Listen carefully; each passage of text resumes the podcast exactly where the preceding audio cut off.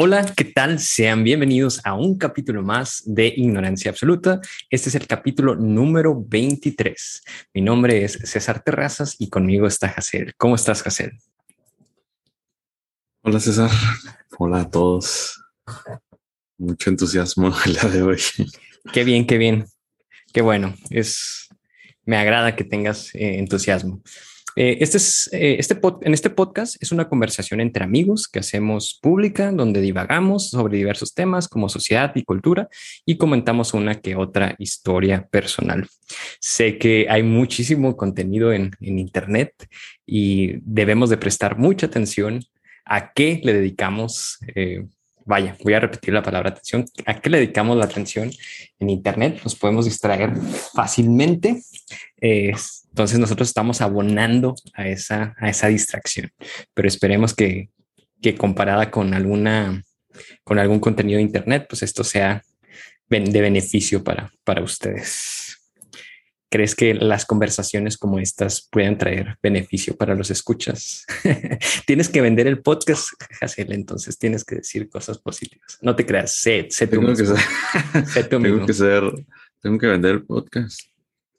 Sí, pues estamos presentando el, podcast, entonces, este, ¿por qué deberían de, de escucharnos?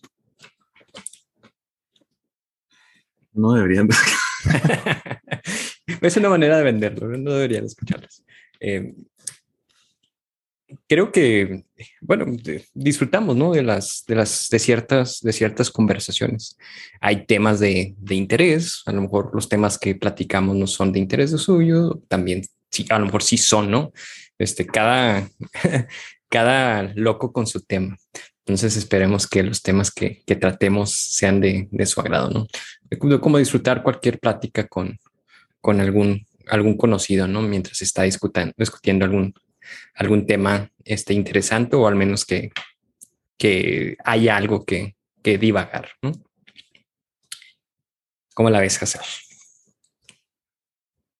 Eh, estoy más o menos de acuerdo. ¿Dónde no estás de acuerdo? Eh, pues no sé. No sé. Voy a um, pensarlo y volver con una respuesta. Claro que sí. Eh, bueno, no sé, no sé. creo que vale la pena. si no hay una respuesta o si no estamos seguros, decir no sé, ¿no? O, dame tiempo de, pensarlo. Eh, creo que en, algunas culturas eh, como que es preferible dar una respuesta rápida, aunque esté equivocada, ¿no? O aunque este, no, no sepamos lo que, lo que estamos diciendo. Pero creo que es... Es todo el punto de los podcasts. ¿Malde? La gente, la gente habla ahí sin... Sin saberlo. Eh, pero también me sorprende gente que tiene la agilidad mental de que cuando le planteas una pregunta, saca una respuesta que al menos tiene sentido. Pero también es válido decir, no sé, o déjamelo pensar. Eh, y creo que es, eh, es muy, muy válido, ¿no? ¿Cómo, la ves? Sí es. Eh, por ejemplo, en los trabajos eh, hay muchas personas que tienen miedo de cuando se les pregunta algo decir no sé, ¿no? Porque puede ser un sinónimo como de, de eh, bueno, de que no son aptos para, el trabajo. pero creo que deberíamos de, de, de es que puede, el no sé se puede interpretar de muchas maneras, ¿no? una es, sí, pues no, no, no lo sabes, pero no estás interesado en, en descubrir ¿no? o, o, o, dar una respuesta. Pero un, decir, no sé, pero déjame investigarlo, déjame aprenderlo, déjame este, buscar quién pueda tener la, la, respuesta. Creo que es algo, es algo válido, ¿no? En lugar de, de, de por querer dar una respuesta y no, no parecer este, eh, inepto, pues das una respuesta que a lo mejor puede ser perjudicial, ¿no? En lugar de haber dicho, no sé. Si tu jefe te dice, entonces, ¿para qué te contraté si no sabes qué harías?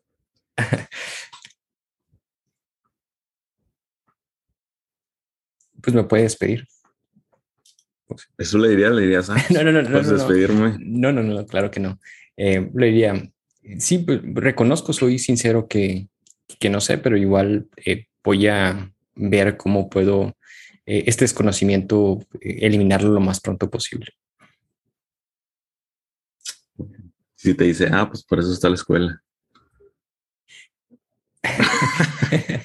Todavía está, jefe, el jefe como una figura de, autoridad, ¿no? Y generalmente los subordinados eh, buscan la manera de dar una respuesta, o sea, una respuesta honesta, pero que tampoco que suene algo, algo agresivo, ¿no? Y eso requiere también eh, habilidad.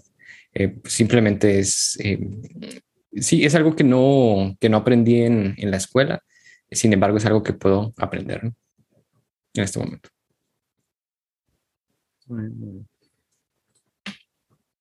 Pero sí. Pero sí, vale, vale la pena decir, eh, no sé. Y claro, eh, volviendo al asunto de los podcasts y programas de radio, eh, se le tiene mucho miedo al, al, silencio, ¿no? De cuando te hacen preguntas o siempre, siempre quieres estar, estar hablando. Y es una, es una mm, habilidad, ¿no? El, estar improvisando, el estar hablando, pero también hay que tener cuidado de no estar diciendo cosas sin sentido o sin, o sin, un, o sin un fondo, ¿no? Pero también es una, es una habilidad.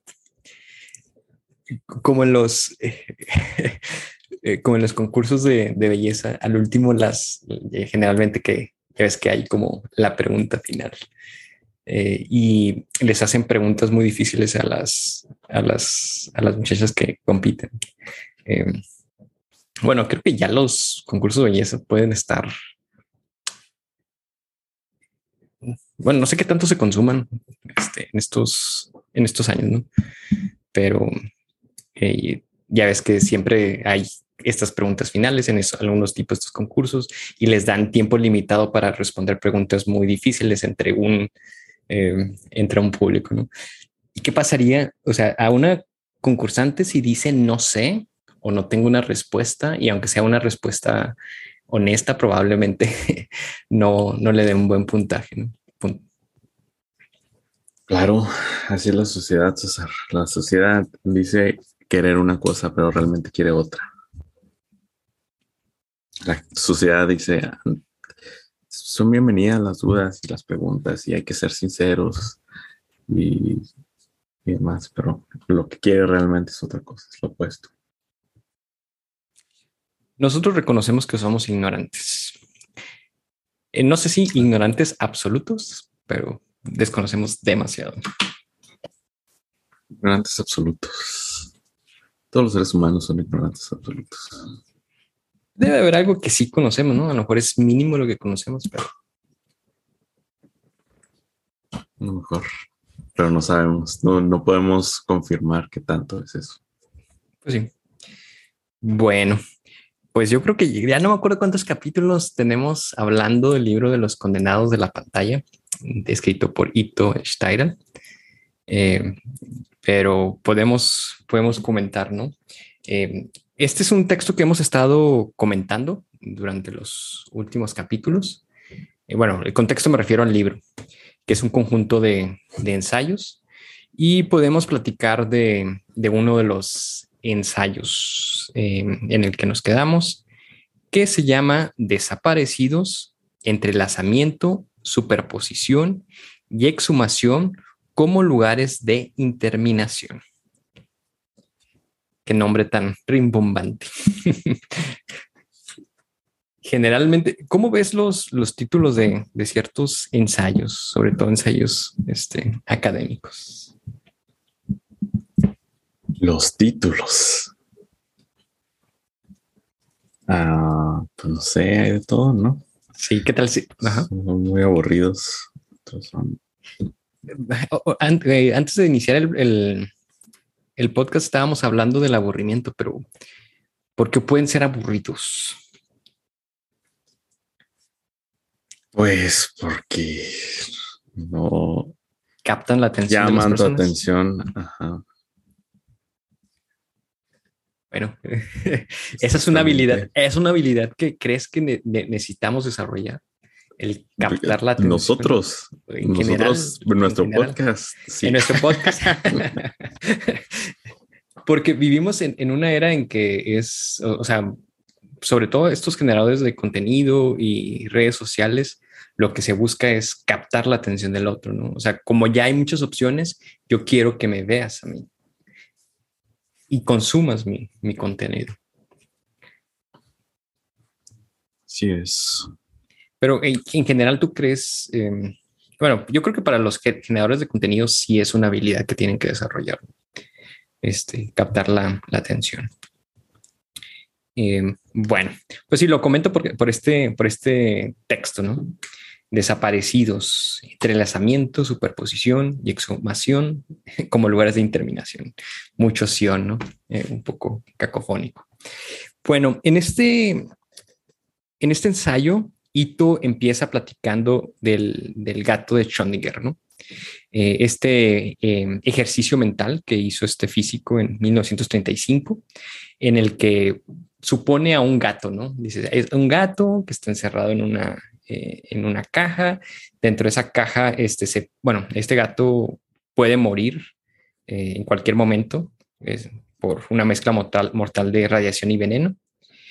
Eh, y según Schrödinger, este gato puede estar, bueno, mientras la caja está cerrada, el gato está en dos estados, está vivo y está muerto, en un estado de superposición, es en un estado de indeterminación, no determinado. Que solamente sabemos si el, o bueno, una vez que se abra esta caja, este, eh, ya una de estas dos opciones de que el gato está muerto o el gato está vivo, sucede, ¿no? Ya no hay esta indeterminación, pero fue necesaria la participación del observador, ¿no? Y de abrir esta caja para, determinar. Pero mientras está la caja eh, cerrada y el gato adentro, eh, está a la vez vivo y muerto. Es, este es un ejercicio este, mental eh, usado en la mecánica cuántica, ¿no? que, no que hay estados de superposición y hasta que haya un observador es cuando este, se puede, o sea, la interferencia del observador ya define uno de los estados. Em, eh, este, este, ejercicio eh, lo utiliza Ito ¿no? Eh, al, inicio de, del, texto y comenta, claro, ¿no? que este ejercicio de observación rompe ya el estado de, indeterminación. y dice que ya al medir, ya al estar este, observando, se interfiere con el estado del, del, objeto.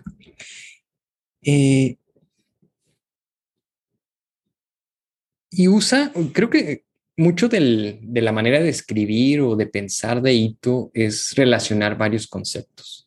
Y relaciona este concepto del experimento del gato de Schrödinger. Bueno, no sé si lo estoy pronunciando bien, Schrödinger, bueno, em, con, con los desaparecidos. Em, y al parecer, eh, si, tú si tú mencionas qué relación hay entre Schrödinger y, el gato de Schrödinger y, los desaparecidos, em, ella ya empieza a decir, bueno, vamos viendo, una persona desaparecida o está viva o está muerta, ¿no? Pero hasta que no se sepa, o sea, las posibilidades de cualquiera de estos dos em, estados es presente, ¿no? Como el, como el gato de, este, de, de Schrödinger.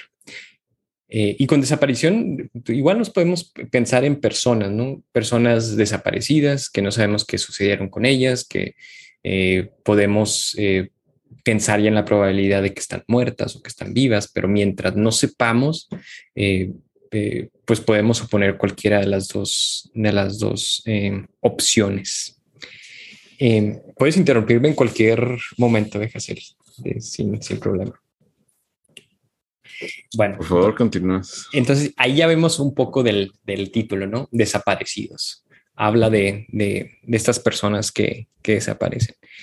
Em, y menciona un caso, ¿no? De un juez español que se enfrentó a, en el 2010 a, un estado de superposición, ¿no? Quería eh, presentar, bueno, presentó cargos ante funcionarios del régimen de Franco, ¿no? En España. Por crímenes de la humanidad. Y este juez abrió una investigación sobre la desaparición de miles de personas. pero se enfrentó a una situación, ¿no? Porque, bueno, hubo una controversia, porque muchos de los puntos que se le impugnaron es que las personas a las cuales se estaban enjuiciando ya estaban fallecidos, ¿no? Eh, y él tuvo que decir, bueno, necesito, para poder realizar mi investigación, tengo que afirmar la posibilidad de que todavía estén vivos, ¿no? Porque no puedo condenar a alguien que ya está muerto. Entonces tuvo que suponer eh, o, o, firmar que, que, probablemente estén, estén vivos, ¿no? que, es como un poco esta indeterminación, ¿no? Las probabilidades, este, eh, puede existir o no. Y entonces, ya eso permitió, ¿no? Eh, poder eh, iniciar con la, con la, con la investigación.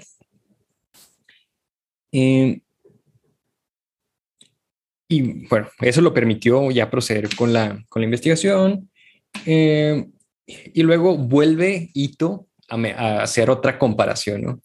Eh, bueno, hay un historiador, eh, déjame ver su nombre, Ernst Kantorowicz, Kantorowicz, sí, que dijo, oye, bueno, podemos describir los cuerpos de los reyes medievales en un cuerpo natural y un cuerpo político. El cuerpo natural, pues es el, es mortal, ¿no? Pero el cuerpo político puede seguir, este, y puede ser inmortal. Y, mientras el rey está, está en el poder, ambos estados se, se, contraponen, ¿no? Este, eh, este cuerpo natural y este cuerpo eh, físico. Eh, Eh, te digo que Ito si hace mucho, utiliza una, una, una imagen, una, una, metáfora, una situación en, varios, en, varias, en varias situaciones, ¿no? Y, y esto de la soberanía también lo, lo ponen en, lo, lo utiliza. Y alega que en el siglo XXII eh, siglo XXII, válgame, siglo XX, siglo XX, siglo XX eh, me dije 22 por, por las dos X. Bueno, en el siglo XX, eh, hubo toda esta situación de, de genocidio, del racismo, del terror. Eh, dice que esta superposición de la vida y la muerte se convirtió en un rasgo habitual de varias formas de, gobierno. Eh, incluso dice, ah, bueno, Schrödinger en su experimento, eh, eh, te digo, hace como relaciona ideas medio extrañas, porque Schrödinger en su experimento mencionó que el, gas venenoso que estaba dentro, que amenazaba la vida del gato, era el ácido hidroxiánico, ¿no? que también fue usado en, algunas cámaras de gas nazis. Después eh, empieza a hablar también de las fosas, fosas comunes, ¿no? En donde se encuentran los, eh, bueno, cuerpos de, personas, de, varias personas en estas fosas, que generalmente las personas desaparecidas, muchas de ellas se encuentran en, estas fosas eh, comunes. Y menciona que una vez se le asignó a ella, bueno, en, esta misma investigación creo, em, de cómo se quedaron sin recursos para seguir con la, con la investigación, hubo muchos voluntarios que andaban buscando y ahí entre las fosas comunes y encontró un ataúd o se le asignó más bien un ataúd de un, de un bebé ¿no? que reposaba sobre eh, los huesos de otra persona. Pero en este, en este ataúd eh, creo que no estaba el bebé, ¿no? Este, pero se, ponían a preguntar eh, cómo un bebé pudo haber sido enterrado ahí, ¿no? Eh, y ya empieza a, platicar un poco también de esta indeterminación. Eh, ¿Qué pasa, por ejemplo, según la religión católica y, otras similares, los humanos nacemos con un pecado original.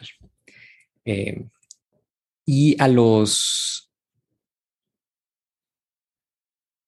Bueno, para deshacernos de ese pescado, eh, pecado original o que se nos quite este pecado original, tenemos que ser bautizados. Pero ¿qué pasa con los bebés que mueren antes de ser em, eh, bautizados? tienen el pecado original, ¿no? Pero tampoco son, o tampoco han desarrollado, no han tenido tanta vida este, o, sus habilidades cognitivas estén así como que, eh, o hayan tenido mucho tiempo de cometer atrocidades, ¿no? Un, bebé que apenas está conociendo el, el, mundo y está empezando a, interactuar con él. Entonces queda como en un limbo, ¿no? Este, eh, un estado intermedio entre la, entre la condena y, y, la, la, tortura. Eh, y dice que, bueno, que el bebé no estaba en el ataúd, pero solamente ahí había un hueso pequeño, creo, de uno de los dedos que se mezcló con los restos de la otra persona. Y ya te digo como que Ito sí maneja como que o trata de hilar varios, varios eh, conceptos, ¿no? Eh, muchas veces estos huesos o estos restos de las personas desaparecidas pueden dar datos sobre, em, sobre quiénes fueron estas personas o pueden dar información de lo, eh, de, sobre, sobre los desaparecidos. Em, bueno, no sé si, si quieras comentar algo aquí o, o le sigo. Tú dime, Hazel.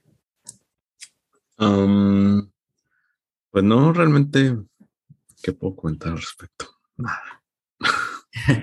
no de que yo tuve otra interpretación o no, no fue lo que yo leí o no sé. Pues es textualmente lo que está escrito. Muy bien. Ok, de ahí em, habla un poco de, de Leibniz, este, que en, el siglo XVIII eh, eh, concibió una idea, ¿no? La del, eh, la del mónada. Que dice que el mundo está hecho de, mónadas, ¿no? Y que eh, eh, en cada una de estas mónadas e, existe o encierra la estructura de, todo, el, de todo el universo. Y pues ahí pone un fragmento de, esta idea. Dice, todo está lleno, ¿no? Todo está lleno. Imaginemos un espacio que todo está lleno, donde toda la materia está contenida en ese, en, esa, en ese lleno y si modificas una parte de este lleno, esto se, traslada a las otras partes, ¿no? Eh, este punto afecta a otros puntos y que a, su vez provocan al, como está todo lleno, como todo está, este, eh, ¿cómo decirlo? Eh, sí, o sea, todo está lleno. Un punto afecta a los puntos vecinos y luego a los otros puntos vecinos hasta llegar hasta distancias muy, muy, muy largas, ¿no? De donde inició el, el cambio en, ese espacio, ¿no? Que, entonces dice que todo cuerpo resiente todos los efectos de cuanto pasa en el universo, incluso algo que sucedió en la distancia eh, o en el presente o en el pasado, ¿no? Entonces, eh, un, estado eh, o una imagen nos puede hablar de muchas cosas, ¿no? Y esto me hizo reflexionar un poco sobre la palabra imagen eh, que puede tener varias, varias definiciones. Eh, y dice, bueno, la presencia de un Dios o alguien omnipresente, omnipresente que puede como ver toda la imagen, todo el, lleno, puede, puede entenderlo todo, ¿no? Pero los humanos no podemos entenderlo todo, ¿no? Pero sí tenemos como que cierta capacidad de, a través de algo, poder deducir o intuir qué pasó o, qué, más pasó. Eh, bueno, con esto de las fosas comunes, donde encontramos eh, huesos desaparecidos, muchas veces sí se puede como que reconstruir historias, eh, descubrir quiénes son los, quiénes, quiénes, de quiénes son los restos, qué pasó con ellos, pero muchas veces em, estas imágenes eh, no son completas y no nos permiten como que deducir más, ¿no? Hay, hay, veces que hay suerte en que sí podemos eh, como que reconstruir historias o obtener más información de acuerdo a, esa imagen, a ese momento, a esos restos. Sin embargo, hay, veces que tampoco, em, tampoco se puede deducir mucho, ¿no? Por X o Y razón. Eh, por, por este, porque no se encuentra con la tecnología disponible, porque los restos son pocos. Em, y pues se sigue con ese, con ese con esa indeterminación, ¿no? Incluso las fosas comunes que encuentras este, restos, puedes decir, bueno, si no tiene los recursos como para reconstruir la historia, eh, pues queda indeterminado también, ¿no? Hay muchas, muchas eh, preguntas sobre los, sobre los restos. y, e irónicamente, em, sobre los restos de Leibniz, em, hubo eh, algunos restos que se suponían que eran de él, pero eh, eh, había como que la duda, ¿no? De si eran de, él o no. Em, y pues existe estas probabilidades, ¿no? De que sea un estado o sea el otro. En el, en el experimento, la probabilidad de que el gato esté muerto es 50%, que esté vivo es 50%, ¿no? Ya que observamos o que este, nos acercamos y vemos, una de las probabilidades disminuye y la otra eh, aumenta. Eh, y creo que eh, Ito hace una, una reflexión, ¿no? Creo que comenta también casos incluso de, amistades eh, que, fueron desaparecidos, ¿no? O, que encontraron restos de, estos, de estos amistades en, fosas, en fosas comunes. y creo que creo que parte de ello la, la, invitó a hacer este, este ejercicio sobre, o este, esta reflexión sobre los desaparecidos y, la indeterminación, de, de, que se quedan en estos estados de, bueno, que puede ser un estado o el otro, hasta que no haya eh, eh, alguna manera de determinarlo. Eh, incluso dice que a veces hay que estar como autorizado, ¿no? Para determinar o, poder reconstruir. El dinero puede ser también un factor para investigar sobre estos casos de, desaparecidos.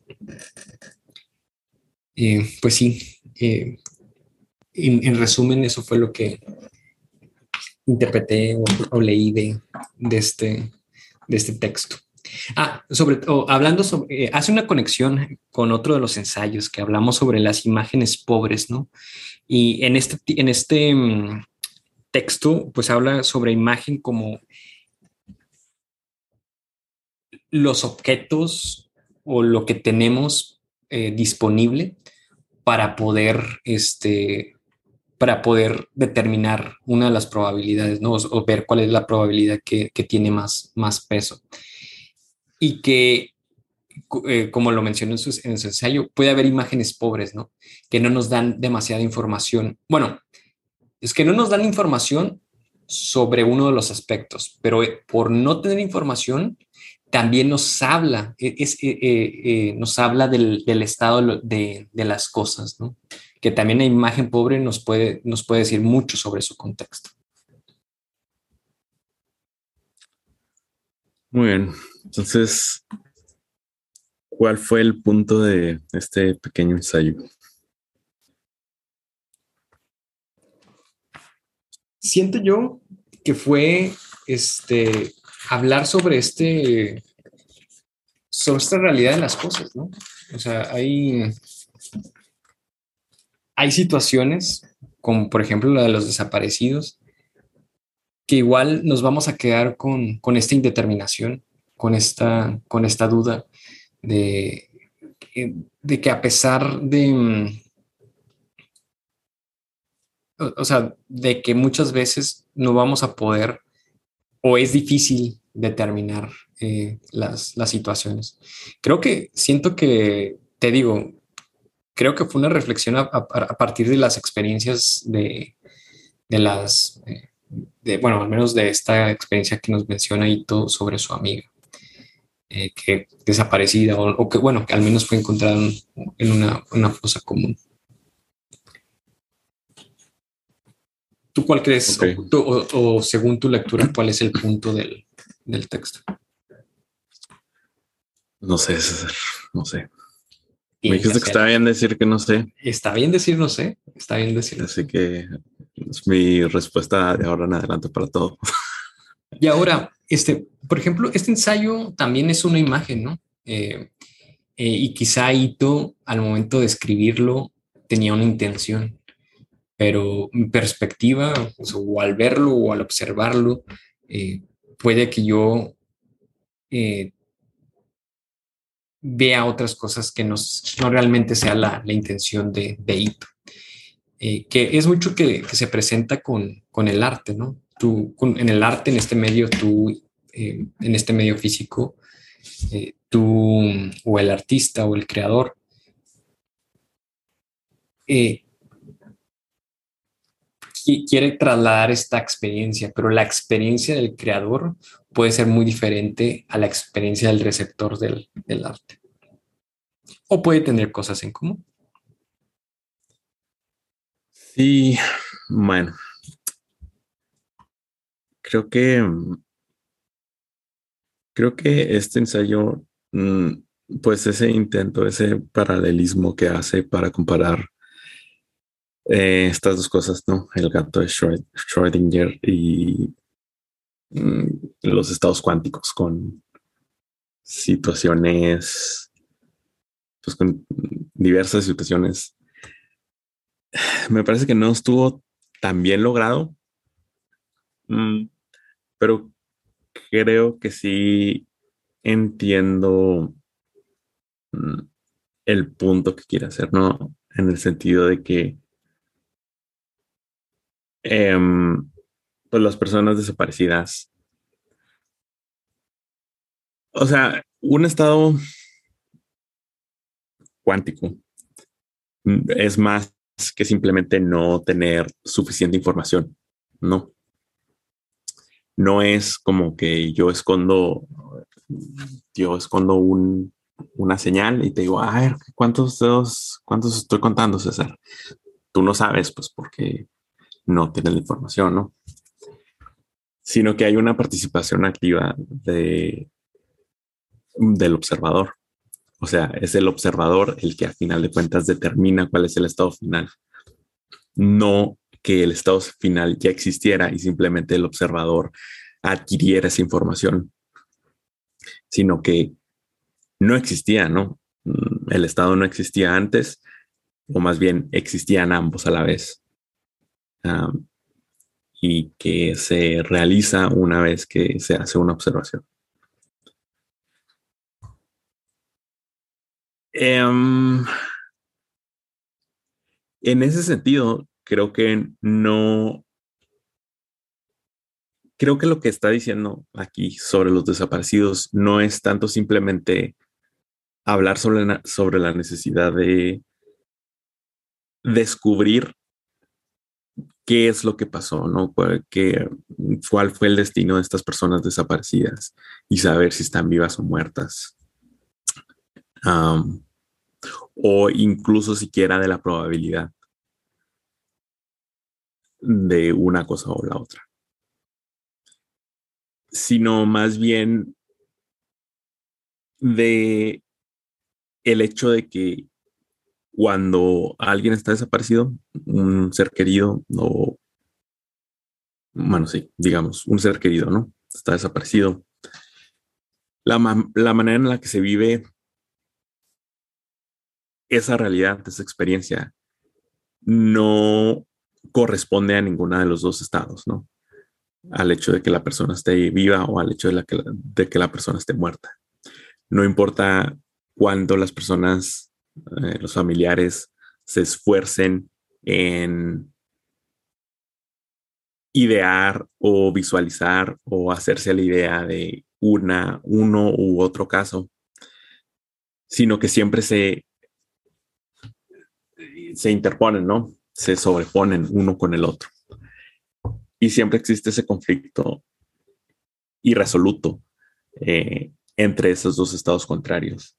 Y esa es la vivencia, ¿no? Es justamente el hecho de que son dos estados que no pueden existir al mismo tiempo y que sin embargo se viven como si existieran al mismo tiempo. Porque no importa qué tanto te intentes convencer, ¿no? De que, ah, pues mm, está muerto. Eh, esta persona que desapareció.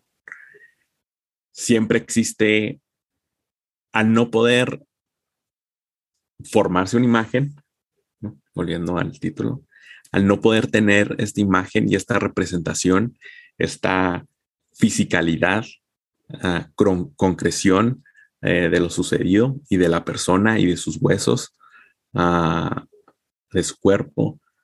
Entonces siempre existe una especie de fantasma, un espacio donde existe la otra posibilidad que se impone eh, en nuestros pensamientos, ¿no? Y volviendo a, lo de las imágenes, pues, y a lo de las imágenes pobres, pues, esa, ese conflicto entre estos dos estados y, y entre estas dos maneras de representación de ambas posibilidades hace que no podamos representarlo, no podamos representarlo claramente y por lo tanto también es una imagen pobre. Em, es como es como querer eh, estar conscientes de una contradicción y al mismo tiempo intentar creer las dos cosas al mismo tiempo.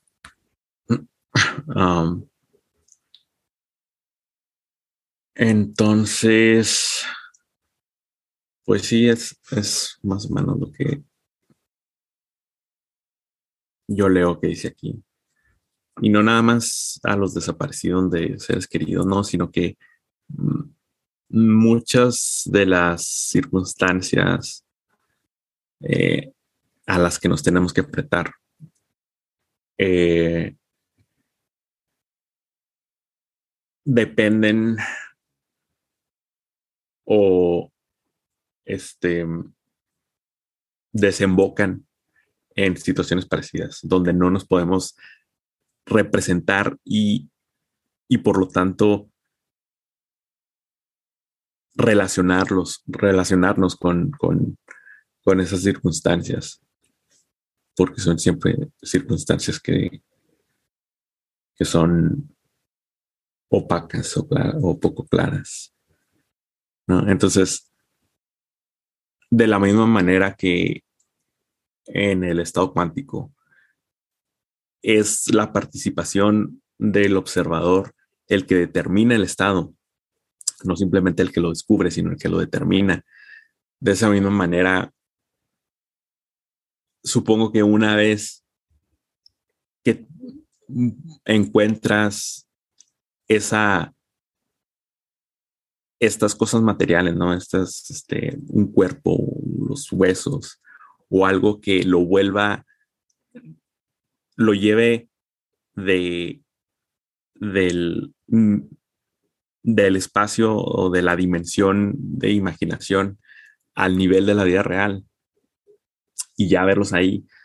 Entonces, de esa misma manera, no es simplemente descubrir lo que sucedió, sino que Em,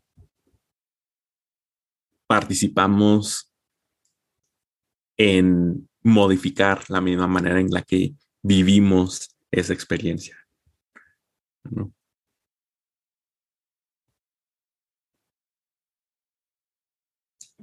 Va. Entonces, es el observador quien determina, ¿no? porque mientras el observador no esté viendo, las dos, los diferentes estados coexisten. Y, o, sea, obviamente no es, no es que en el mundo del día a día eso quiere decir que una persona está viva y muerta al mismo tiempo, ¿no? Un desaparecido. Pero, pero sí, creo que la analogía tiene sentido en la experiencia, de cómo se vive desde dentro, desde la subjetividad. Y ese es el estado que colapsa una vez que pues que se encuentra se determina no o sea se determina ya cuando este se o hay posibilidad de analizar estos restos y de reconstruir la historia pero muchas de estas, eh, o sea, hay de todo tipo de, de, situaciones, ¿no? Donde sí se puede determinar y hay otras situaciones que permanecen indeterminadas por, por mucho tiempo, ¿no? Por este X o Y razón. Y si les preguntas a, a, las personas, ¿no? Que han pasado por eso, mm, pues te dicen que esa es la peor parte, ¿no? Que incluso es peor que tener que enterarse de que el familiar está muerto, ¿no? Es no saber. No, incluso aunque las probabilidades, no sé, que ya hayan pasado décadas, eh, siempre está esa espinita de no saber. Y no puedes hacerte a, a, la idea de que, de que sí, en efecto, pues ya murió, ¿no? Sino que se necesita algo más, algo externo. Y tal vez, mm, tal vez esa es una buena analogía, ¿no? De que es es en cierto sentido opuesto a, lo de las partículas, a lo de los estados cuánticos, en el sentido de que eh, si un observador es el que determina el estado en, un estado cuántico, es tal vez el objeto externo eh, el que determine el estado interno de, nosotros. Que que en la otra, en la otra experiencia éramos el observador. ¿Y qué opinas de esto de, de que una imagen, una captura o el estado de cosas en cierto momento nos pueda o podamos deducir de lo que pasó o de lo que pasará? Porque, bueno, en esta idea de, de Leibniz, pero bueno, tampoco sé si se pronuncia bien, es el este, este Dios que lo puede ver todo, este, puede deducir este, tanto el pasado por el presente, ¿no? Porque puede verlo todo. Y, pero sabemos que los seres humanos eh, estamos un poco más limitados, ¿no? Pero sí podemos deducir o inferir cosas respecto, respecto a una imagen, ¿no? O tener nuestra propia observación y, nuestra propia subjetividad y nuestra, misma, nuestra propia experiencia al ver una imagen o una captura o podemos determinar ciertas cosas, ¿no? Al, observar algo, ¿no? Mm, pues sí. Pues sí. Pues sí. Hazel, pues aprovecho para invitar a, nuestros escuchas de que nos busquen. Este podcast em, se publica en varios, en varios sitios, en varias plataformas, en varias herramientas. Spotify, eh, Google Podcasts, Amazon Music, TuneIn, eBooks, igual pues streameamos. Em, ahorita pues lo estamos streameando martes cada, cada 15 días a las 6 de la, bueno, 7 de la tarde, horario centro de México. Em, igual pues tenemos ahí redes sociales, em, nos pueden encontrar como bajo absoluta en Twitter, eh, Instagram, TikTok, ahí nos pueden escribir y, comentar. ¿Algo más, Hazel, sobre este, sobre este ensayo? Nada más, creo que es suficiente. Muy bien, porque fue el único ensayo que, y durante estos 15 días. ¿En serio? Sí. Muy mal, muy mal. ¿Cuántos, cuántos faltan? Faltan dos, creo. Igual, pues ya el siguiente, el siguiente capítulo. Bueno, el plan es que en el siguiente capítulo podamos hablar más sobre eso.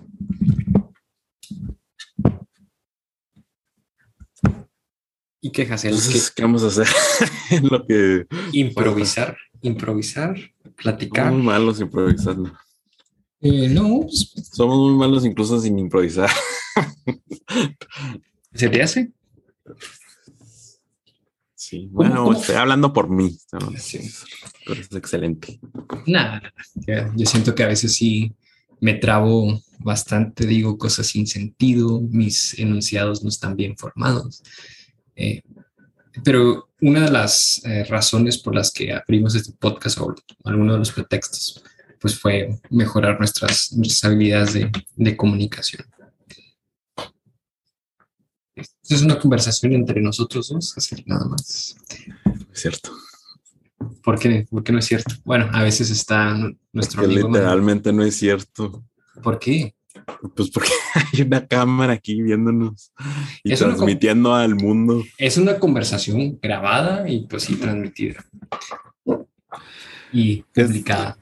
Es lo mismo que decir que es una, o sea, que hay tres personas y que es una conversación de dos. Que sería lo mismo. Pues porque es exactamente lo mismo. ¿no? ¿Qué determina, qué determina cuando decimos que es una conversación entre nosotros dos? mm, Estamos diciendo que existe, hay una relación en este momento, ¿no? En lo que estamos haciendo. ¿Qué determina la participación en esa relación? ¿Qué determina? Por ejemplo, este, yo estoy hablando, tú respondes, tú hablas, yo te respondo. Ujú. Una parte, una parte de esa participación es este poder ver y escuchar lo que se está diciendo, ¿no? No es lo mismo que estuviéramos acá en un, no sé, en una oficina sin nadie, a que a lo que estamos haciendo ahorita. Pero siguen siendo conversaciones, ¿no? A lo mejor esta conversación está siendo grabada, está siendo publicada, eh, este, y la diferencia, por ejemplo, una conversación entre tú y yo en este más privada, la única, o sea, siguen siendo conversaciones. La, la, diferencia es que esta, esta, conversación, eh, bueno, hay varias diferencias, ¿no? Pero sigue siendo conversación. Una de las diferencias es si cualquier persona la puede puede escuchar, ver. Quizá estamos actuando diferente a como actuaríamos este, si no estuviera grabada o si no estuviera este, siendo publicada, eh, pero sigue siendo una conversación. Sigue siendo una conversación eh, que está determinada por factores externos. ¿Cuáles factores? Pues tener una cámara enfrente que nos está grabando. Según la RAE, eh, la conver- conversación es acción y efecto de hablar familiarmente una o varias personas con otras u otras. ¿Tú qué, qué- qué tan bueno eres, por ejemplo, cuando no conoces a alguien eh, y tienes que interactuar? Porque y- y a mí me gustaría tener esta habilidad de, por ejemplo, cuando estoy con, con alguna persona, poder tener una conversación buena entre esa, entre, entre otra persona. Y a lo mejor no es tan familiar esta, esta, esta persona.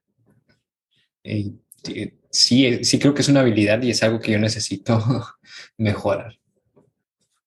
Creo que también sería como cuestión de encontrar un, un espacio en común.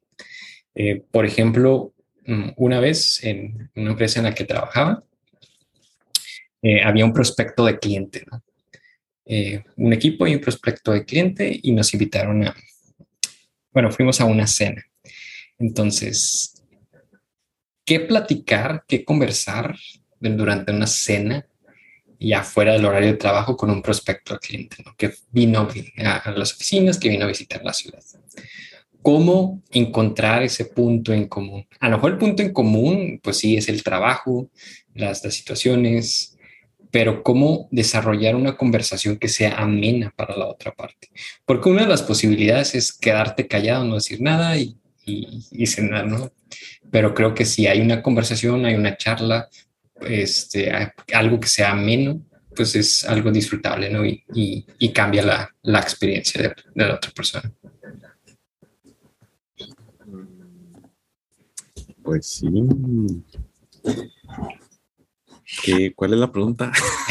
¿Tú qué tan bueno eres este, para, para eso? No diría que soy bueno, pero también creo que ese tipo de cosas las determinan muchos factores ex- externos y situarse uno en uno toma como que roles, ¿no? Y actúa esos roles. Claro. Entonces, y, y eso no, o sea, no es una cosa necesariamente consciente. Sí, por ejemplo, el, ejemplo que con el que abrimos, eh, con la del jefe, ¿no? Eh, eh, tú con una conversación del, con tu jefe, pues adoptas cierto rol que, puedes tomar con, con algún familiar, con, con, un amigo. Las conversaciones pueden ser diferentes.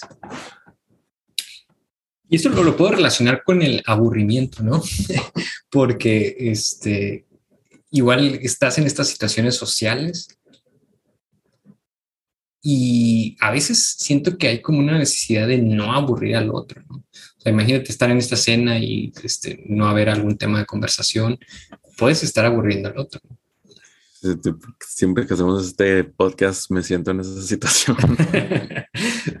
Pero, o sea, ¿por qué hay personas que si son buenas en...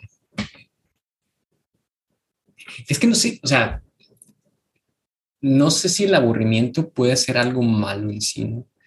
Ah, muchas veces sí lo vemos como algo, algo malo, ¿no? Sobre todo, por ejemplo, en, generar contenido que su intención es captar la atención, pues ahí sí, si eres aburrido, pues no te van a pelar, ¿no? El aburrimiento, César, es un horror existencial del que es nuestro gran, nuestra gran maldición de la cual tenemos que, que huir. Y de la que siempre estamos huyendo. La que siempre, siempre estamos huyendo. Cuando, este, cuando pregunto si amigos o familiares, ¿qué haces?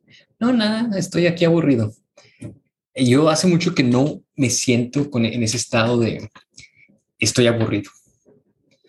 Eh, siento que tengo muchas cosas que hacer como para decir, ah, me siento, me siento aburrido. Más bien muchas veces me siento cansado, pero no, no, no, no, no aburrido.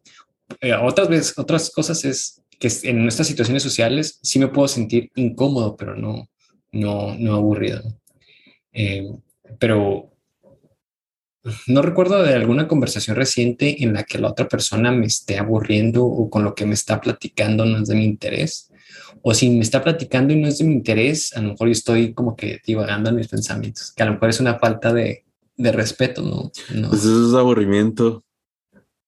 ¿Será? O sea, aburrimiento es que no puedes, pues lo que ahorita lo dijiste, puedes enfocarte, enfocar tu atención a, a la actividad que está en la que estás. Pero sí sería entonces como que buscar un tema en común con la otra persona que estás conversando para que sea amena, o sea, que sea el tema de interés para las dos personas. Un tema en común, pues, ¿qué, qué, qué significa eso? O sea, porque yo, si alguien me está contando de cómo mm, se lanza, cómo escala montañas, ¿no? pues si no tengo nada en común con eso, pero igual me puede parecer muy interesante. Puede ser. Entonces, al menos un tema de interés mutuo o algo. Pues sí, a lo mejor no es de tanto interés tuyo porque no sabes muchas cosas, pero te interesaría conocer, ¿no? No, además, este mm, tiene mucho que ver la manera en que lo cuentas son muy buenas contando historias. Ah, a eso, a eso también es bueno, o sea, la habilidad de poder contar historias, porque hay una fascinación por parte de los humanos al contar historias, ¿no? Y muchas veces cuando quieres explicar un concepto, el contar una historia eh, es, eh, o sea, captas la atención de las, de las personas, ¿no? Estos conferencistas eh, exitosos que generalmente son buenos contadores de, de historias porque pueden atrapar la atención, este, contando la historia y a su vez esta historia trae, eh, explica o ejemplifica el mensaje que quieran, que quieren transmitir. Entonces, deberíamos de empezar a, a, mejorar nuestras habilidades de bueno, ser contadores de, de historias. No tengo tiempo para dedicarle tengo prioridades, prioridades. como, bueno, no sé, me, me, tocó ver una vez un capítulo de una serie de televisión en la que mostraron un político y uno de los personajes se sentía muy identificado con el político y el político este, en sus discursos decía, ah, bueno, como esta niña que conocí en, en tal parte que estaba muy enferma y que su mamá este, no tenía trabajo. Y bueno, es todo, toda una historia que contaba el político que hacía que las personas empatizaran con lo que está este, comentando. Y después el personaje descubre que todo esto que comenta el político es, es mentira, ¿no? También hay, hay este, personas que cuentan historias que se dicen que son verdad, pero son, son mentiras. ¿no? Y hay otros que dicen, sí, es, lo que te estoy contando es una mentira, pero ejemplifica lo que quiero, lo que quiero mencionar. ¿no? Y también, por ejemplo, ahí va mucho lo de las fábulas, que son estos cuentos, eh, estas historias que conllevan una moraleja, ¿no? Que su intención es como dar una, una lección, que se utiliza mucho en niños, ¿no? Para mantenerlos entretenidos, pero ya después ejemplificar o, o, o enviar este, este mensaje.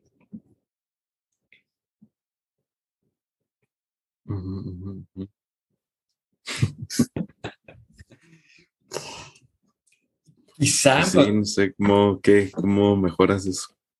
Sí, nos podemos convertir en un podcast de chismes, de contar historias de. Chismes. Sí, de celebridades, promover el, el morbo. Este. Eso sería menos dañino. Menos. Pues porque si hablas de cosas superficiales que intrascendentes, en vez de hablar de cosas que no conoces y que sin embargo son polémicas y tienen consecuencias en el mundo real. Eh, pero bueno, hablando un poco de esto de atención, de generación de contenido y, a lo mejor algo que ya hemos hablado de las redes sociales que igual estos, estos contenidos que pueden ser superficiales, que captan mucho la atención, este, igual nuestra atención se va en, en este scroll infinito de, de, estar consumiendo este tipo de, de cosas. ¿Qué beneficios puede haber? ¿Qué ven? Pues no, ninguno. Bueno, hay un beneficio que es nos distrae el, horror existencial.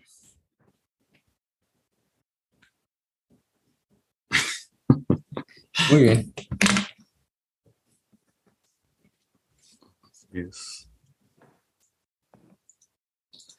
Mira, si, si el propósito de la vida es encontrarle un sentido a la vida, bueno, pues sí. Gentes que le encuentran su sentido de la vida es distraerse con chismes de famosos cantantes y actores. Y ver memes. Yo, la mayoría de la gente es así. Porque, bueno, al final, eh, eh, si te fijas estos canales, bueno, antes los canales de televisión, ahora sitios como YouTube, eh, bueno, mucho de lo, del contenido que es, que es más popular, ¿qué es? ¿Qué es? ¿O cuál es el contenido que te capta más la, la atención? Yo sé que los capítulos de ignorancia absoluta, pero, pero ¿qué más? Pues son las... Toda una ingeniería detrás de eso. Mm, pero... Cosas rápidas, cosas que no duren mucho cosas, toda la ingeniería detrás de que te genere serotonina para que puedas estar adicto yendo uno tras otro, uno tras otro, uno tras otro. Porque es cierto, o sea, tenemos poquitos videos publicados en YouTube, pero los cortitos son los que tienen un poquito más de vista, los que son clipsitos de tres minutos a los episodios de, de una hora. Más evidencia sobre que lo que digo es cierto. Muy bien. Entonces, eh, en ignorancia absoluta buscamos que desaparezca un poco ese horror existencial. No, no, yo busco que la gente tenga ese horror existencial. personalmente. ¿Por qué? ¿Por qué tan malo? No es malo, no es malo, es. Es lo que necesitamos. ¿Y de qué has reflexionado últimamente, José? Horror existencial. Del horror existencial. ¿Por qué, o sea, eh, por qué creer que tu vida es aburrida? ¿Qué tiene de malo que tu vida sea aburrida? Una Um, vez, ok, Por favor, ya estás empezando una escuela, una historia. una vez A me ejercer, a ejercer tu conta, tu ejercicio de contar historias. contar historia. Me preguntaron, César, ¿qué es lo más loco que has hecho? Y yo dije, "Mm, bueno, no sé qué es lo más loco que he hecho. Eh, y incluso el, el no encontrar algo loco que, que haya hecho me, me hace pensar, híjole, pues a lo mejor mi vida no es tan interesante porque no tengo algo, algo loco, ¿no? Es algo que, que, que pueda sorprender a la, a la otra persona. Pero por el por el hacer locuras puede conllevar un riesgo, ¿no? Este, em, algo El que riesgo de vivir, César. puede ser, El riesgo de sentirse vivo. Pero este, igual un riesgo implica este, que te suceda algo malo, ¿no? Y quizá llevar una vida aburrida, pero ordenada dentro, dentro de Ese es el mayor de todos los riesgos. Este, Te estás arriesgando a que llegues, a que cumplas 100 años y luego veas tu vida y dices, ah, ¿qué hice con mi vida? ¿Qué hice pero con estos 100 años de mi vida. no, no, no, pero si Me comparas doy con- cuenta que no estoy feliz, que no, no hice nunca nada de lo que quise. Pero si, si es la Gran persona es, murió muy joven por, por riesgos, por hacer, por hacer locuras. Yo no quisiera ser esa persona. Yo- ¿Qué vale más? ¿Qué vale más? ¿100 años de miseria o 20 años de felicidad? No, no, es que si lo pones así, pues, pues, no, no, o sea, necesariamente lo aburrido es infeliz. O Sí, sí. pues, o sea, es que, ¿qué importa? Obviamente que no, pero ¿qué importa? ¿Por qué de ser el objetivo de, de esto? Extender la vida lo más posible. Es, bueno, creo que eso ya lo habíamos comentado, ¿no? Eh, pues es, es, es simplemente el miedo a la, a la muerte, es la incertidumbre a, la, a lo que sucede después, Exacto. simplemente. Está, está. Es una respuesta. Son dos respuestas a la misma situación. Dos respuestas distintas. Una es una respuesta que intenta distraerse sobre esa cuestión de la muerte, viviendo al extremo. La otra intenta evitarlo, viviendo lo más cuidadoso posible para no tener que morirse. Interesante. Hacer. Oye, eh, ah, esta. A ver, dame, dame un segundo. Que me están. Puedes igual comentarle algo a nuestros escuchas. Ay, no, no puedo improvisar. Improvisar. Oye, mira, estas son, estas son las preguntas que hicieron en el último concurso de Miss Universo. Tienes 30 segundos para responderlas. Uno, ¿deberían los tweets y los comentarios de las redes sociales de una persona en su, en su adolescencia ser utilizados en su contra años más tarde? Paz mundial. y el ganador es... O sea, tienes 30 segundos para contestar eso. O sea, los tweets y los comentarios de las redes sociales de una persona en su adolescencia deberían, deberían de ser utilizados en, sus, con, en su contra años más tarde. Siempre, totalmente. Es más, deberíamos de juzgarlos. Es más, deberíamos de ponerlo en la ley y meterlos a la cárcel.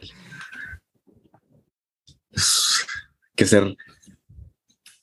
Eh, eh, es lo una de las cosas interesantes de las redes sociales, ¿no? La permanencia, la durabilidad de, de los comentarios que, que, tú haces o de lo que posteas o de lo que haces público. Y en cierto momento tú ya no tienes control sobre esas cosas, porque incluso si quieres eliminarlo, puede haber una copia en algún lugar donde tú no sepas. Es lo que ya habíamos dicho. Las redes sociales es el eterno presente. Lo que hiciste en el pasado no está en el pasado, está en el presente es hacer, entonces hay que tener mucho cuidado de lo que decimos. Mira, eso, esa hubiera podido ser mi respuesta y hubiera ganado Miss Universo. Ya ves, ya ves. A ver. Mm.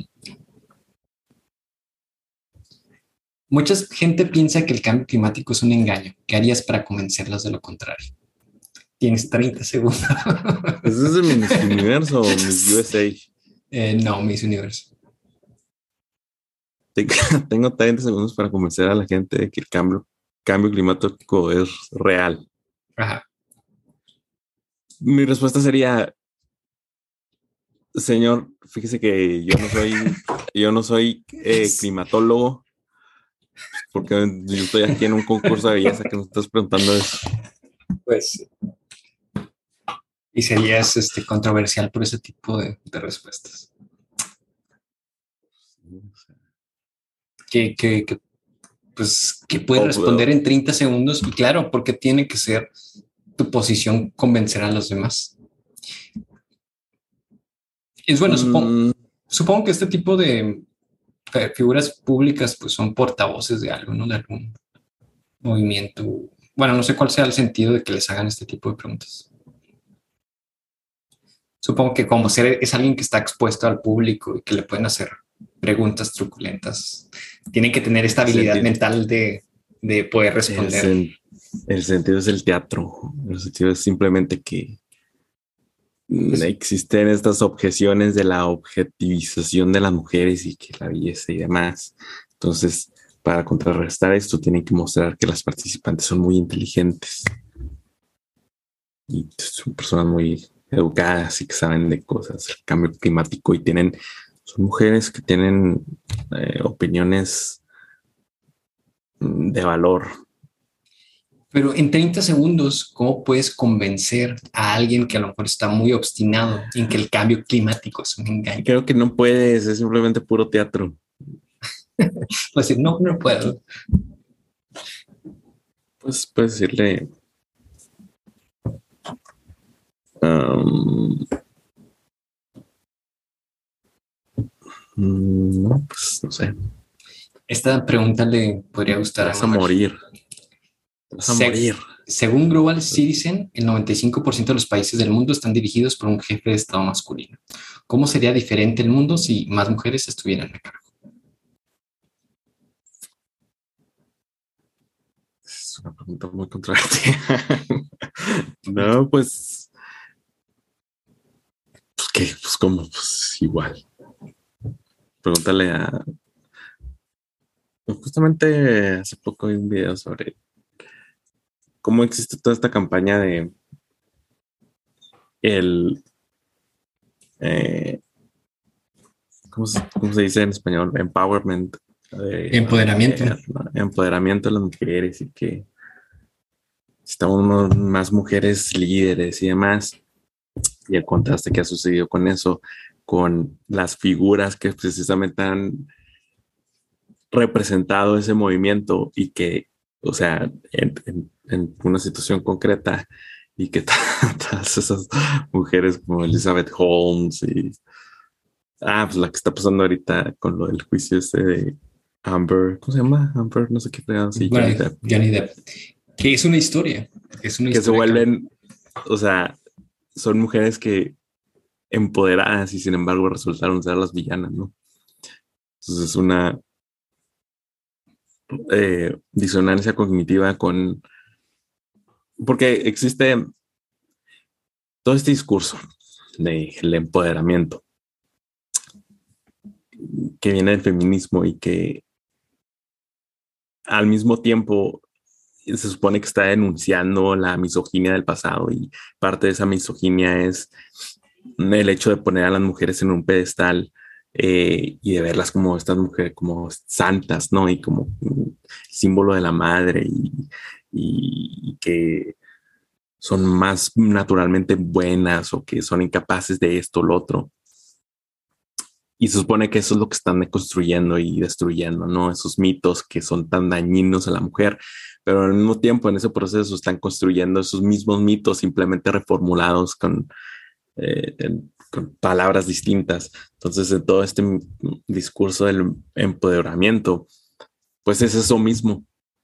Es el hecho de que pensar que el mundo va a ser mejor porque hay más mujeres líderes, ¿no? O, o de que, mm, de que, pues, la mujer no, o sea, en una relación, como en el caso del Johnny Depp, pues, pues la mujer siempre va a ser la víctima. Y luego eso choca, ¿no? Con estas, mm, no con el mundo real necesariamente, pero con estas figuras públicas o estas cuestiones públicas choca con eso porque pa, pues resultó que la hicimos líder y resultó que ser una más una psicópata peor que muchos de los líderes masculinos opresores o resultó que la abusadora que decía que era la abusada pues resultó que te estaba mintiendo y es, se convierte en la villana pero es inaceptable, ¿no? O sea, se vuelve algo que se ve como dañino a este discurso, a pesar de que se supone que es las consecuencias del mismo discurso, ¿no? Que si, si todo este tipo de cosas son mitos, pues entonces sería de esperar que las mujeres pueden ser tan psicópatas y tan abusadoras como el resto de las personas. Mira, dos, dos comentarios. Eh, te excediste de los 30 segundos. el, otro comentario es, eh, parte de lo que dijiste, si se corta y se edita, este, sacándose de contexto, podría... Me estás amenazando que vas a hacer eso. no, no, no, para nada. Pero es, es algo que, que podría suceder. La respuesta más honesta para esa pregunta es no sé no, no tengo los elementos necesarios para saber cómo sería diferente el mundo si más mujeres estuvieran a cargo. No sé. Sí, ya, ya te descalifican. Es lo que pues te digo, la gente, vivimos en un mundo de hipocresía inconsciente. ¿Quién sabe? O sea, ¿cómo? La sociedad te pide unas cosas y, no es lo que quiere realmente. Oye, ¿cómo sé yo cómo sería diferente el mundo si más mujeres estuvieran a cargo? Pues no sé. Sí, pues por eso. No sé. Posiblemente igual, posiblemente mejor, posiblemente peor. Es como un día un jefe me dijo, jefe que tuvo, había llegado un nuevo jefe, ¿no? Jefe de él, jefe jefe. Y alguno de los otros empleados le dijo así de que, ah, no, pues se ve muy buena onda, ¿no? Dijo que está muy abierto a críticas y que quiere escuchar abiertamente, que las personas le digan con las cosas que no está de acuerdo y se ve muy buena persona, ¿no? Qué bueno, muy abierto. Y mi jefe dijo, no, pues he pasado por muchos, muchos jefes. Todos los jefes te dicen eso. Pero realmente no es lo que quieren. Porque si les dices eso, entonces se enojan y la llevan, te agarran idea y la llevan en tu contra. Bueno, José, hemos llegado a ese punto en el que tenemos que utilizar nuestra habilidad mental nuestra riqueza mental para decidir cómo vamos a nombrar este capítulo. Vamos a nombrarlo el gato de Reinas, no, no, no, reinas de bellezas y estados cuánticos. ya estás muy a la. Es el nombre perfecto. Pero, mm, o sea, sí es atrapante. este, pero en sí hablamos más, bueno, de desaparecidos, bueno, de esta metáfora que hace Ito sobre los desaparecidos y el gato Schrödinger, sobre el aburrimiento, sobre mm, eh, esta agileza mental o, o el que esperan las personas que respondas a ciertas preguntas, ¿no? O el saber decir, no sé. O sea, está entretenido, pero ese de reinas de belleza y estados cuánticos. Es que, César, nunca vamos a llegar a la cima de sin engañar a la gente. Siendo sinceros, es lo que estamos hablando. Mm, A ver, ¿qué otro se te ocurre? El gato de Schrödinger aburrido. No. Mm.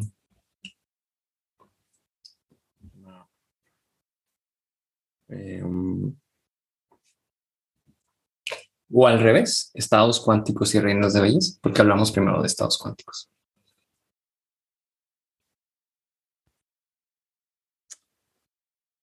podrías llamarlo um, ¿Cómo convencerías al mundo de que el cambio climático es real en 30 segundos?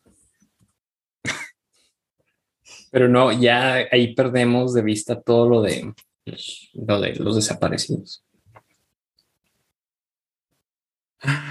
Pues es que César, están desaparecidos.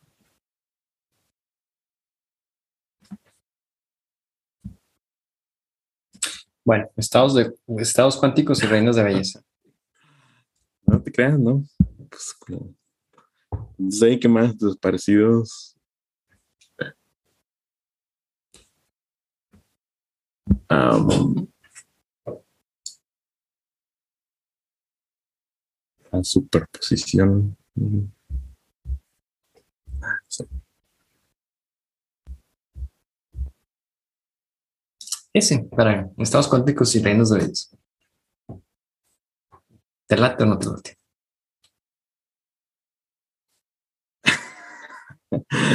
Si quieres.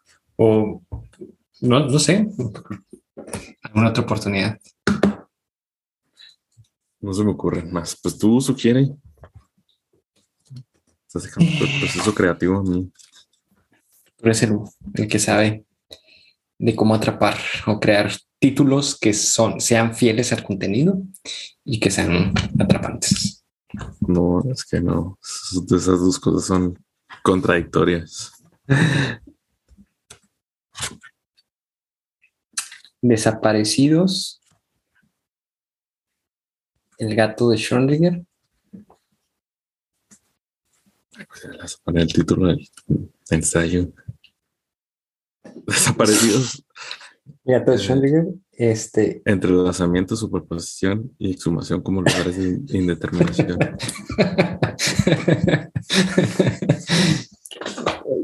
No, no sé. No, sé- no sé qué tal. Desaparecidos, el gato de Schrödinger y el aburrimiento.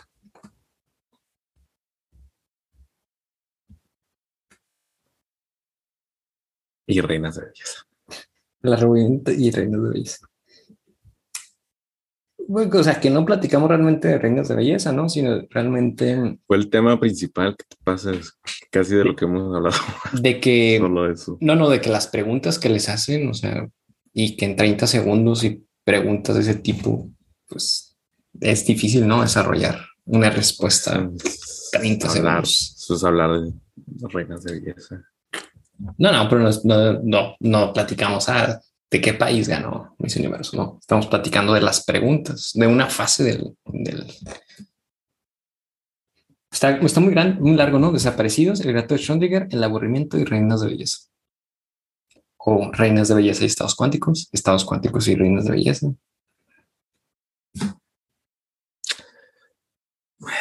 Dejaré elegirlo y será una sorpresa para mí cuando lo vea publicado. Ok, muy bien. A veces tardo en actualizar los títulos, pero ahí lo, ahí lo veremos. Sale, y vale. Hacer comentarios finales. Saludos a nuestro numeroso público. Mm. Sí, saludos. Muy bien, muchas gracias por, por estar escuchándonos. Eh, igual pónganse en contacto con nosotros, díganos lo que, les gustó, no les gustó, de qué tema quieren que hablemos en los próximos capítulos. A nuestro numeroso público, porque tenemos que, eh, bueno, tenemos que hacerle caso a ese fake it until we make it, ¿no? Entonces. Es que para triunfar, vamos a tener que, nuestro podcast se va a tener que, van a ser tener que tener que ser TikToks. Ya sé. Y van a ser solo videos de un minuto. Un minuto. Va. Pues si quieres triunfar, yo te estoy dando la receta. Sale, sale. La, la voy a poner. Esto de una hora es para viejitos. no, no, no. Tiene que ser lo de hoy. Vamos a, a cambiar las cosas. Bueno, José, como siempre, un gusto. Nos vemos en la próxima. Chao.